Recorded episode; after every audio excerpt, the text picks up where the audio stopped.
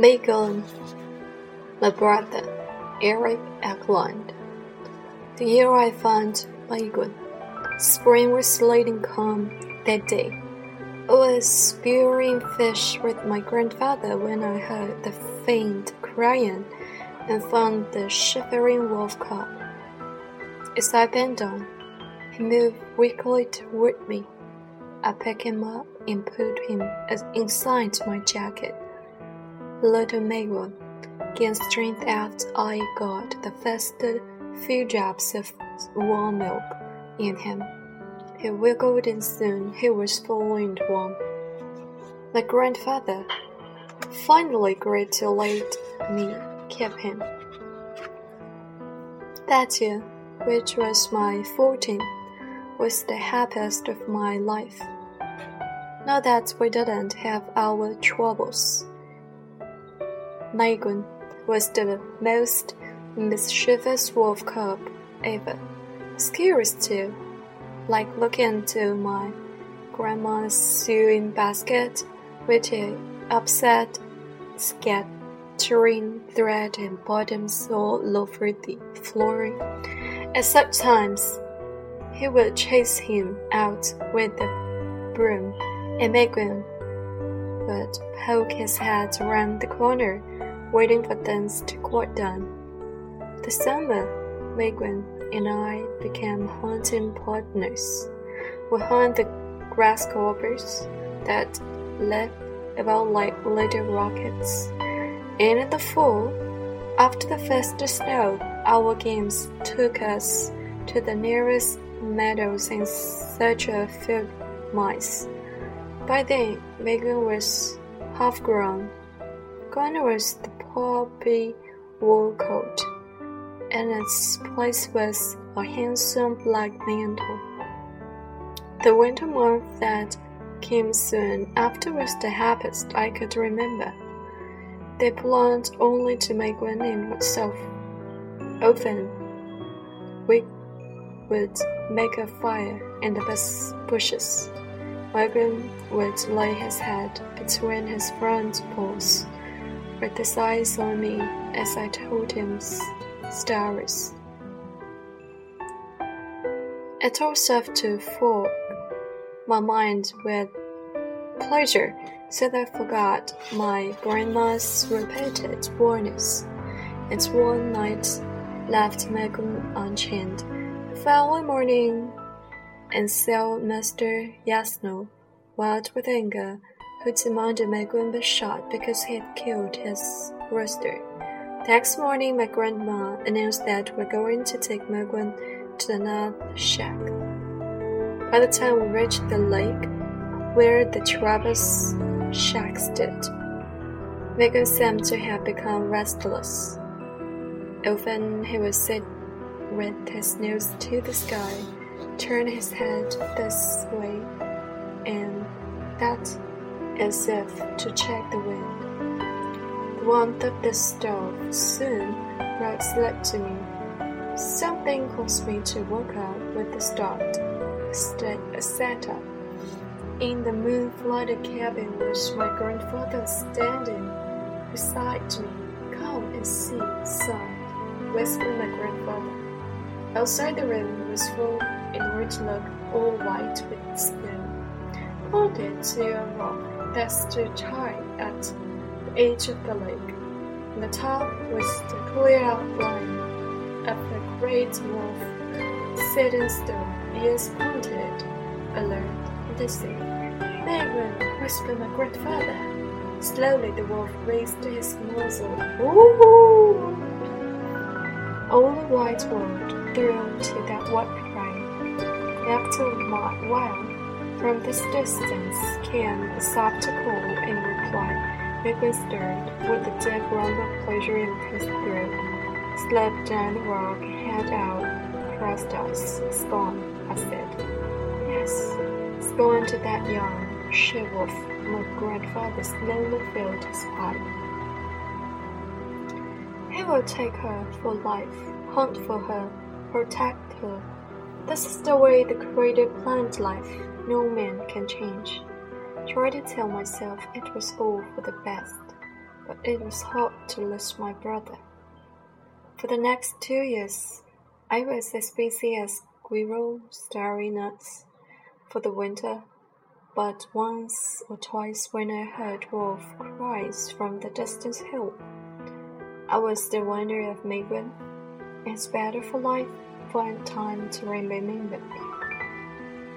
It was not long after that I found the answer.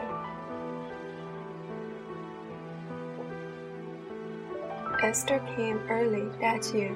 During the holidays, I went to visit my cousin. My uncle was bringing me home in his trunk, but he was detained by some urgent business so I decided to come back home on my own. My dawn, the road, I slipped into my snowshoes and turn into the bush. The strong sunshine had dim. I'd not gone far before big flakes of snow began drifting down. The snow thickened fast. I could not locate the tall pine that stood on the north slope of Little Mountain. I circled to my right and stared into snow-filled creek bed. White in the snow had made a blanket of white darkness, but I knew only too well there should have been no creek here. Tried to travel west, but only to hit the creek again. I knew I'd gone in a great circle, and I was lost. There was only one thing to do.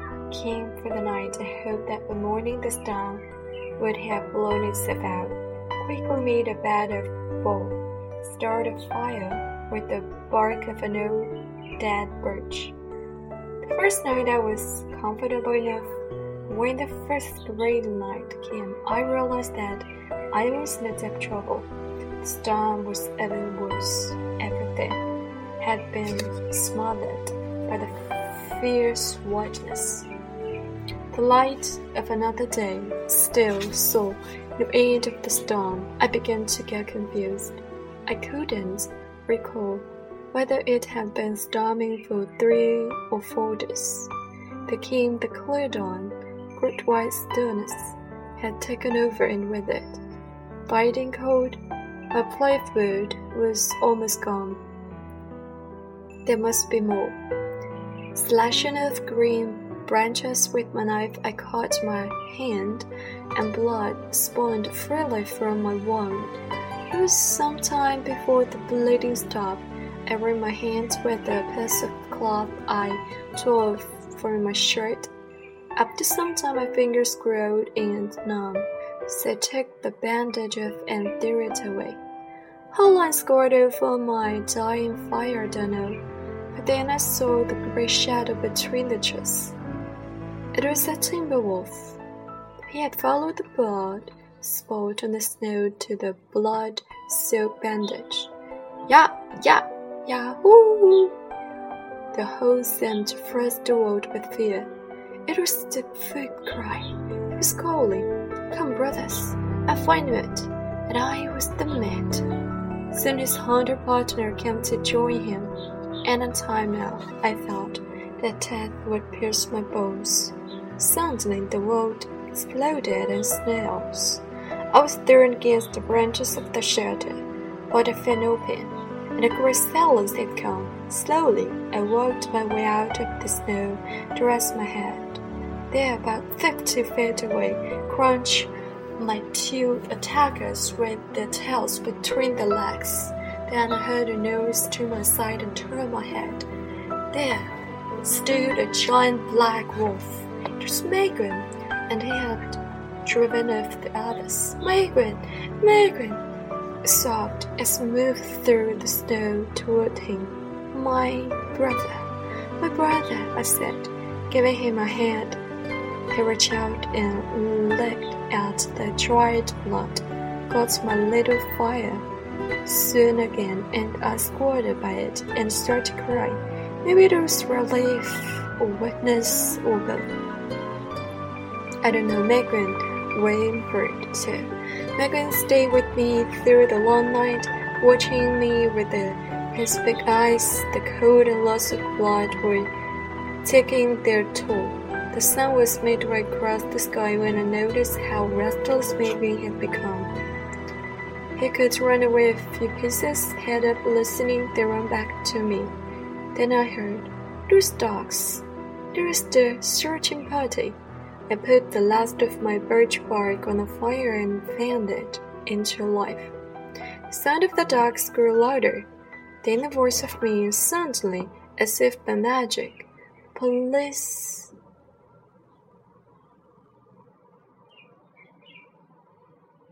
The police. Suddenly, the police dog team came up with the creek bed, and a man came running towards my fire. It was my grandfather. The hunter stopped suddenly when he saw the wolf. Raised his fire.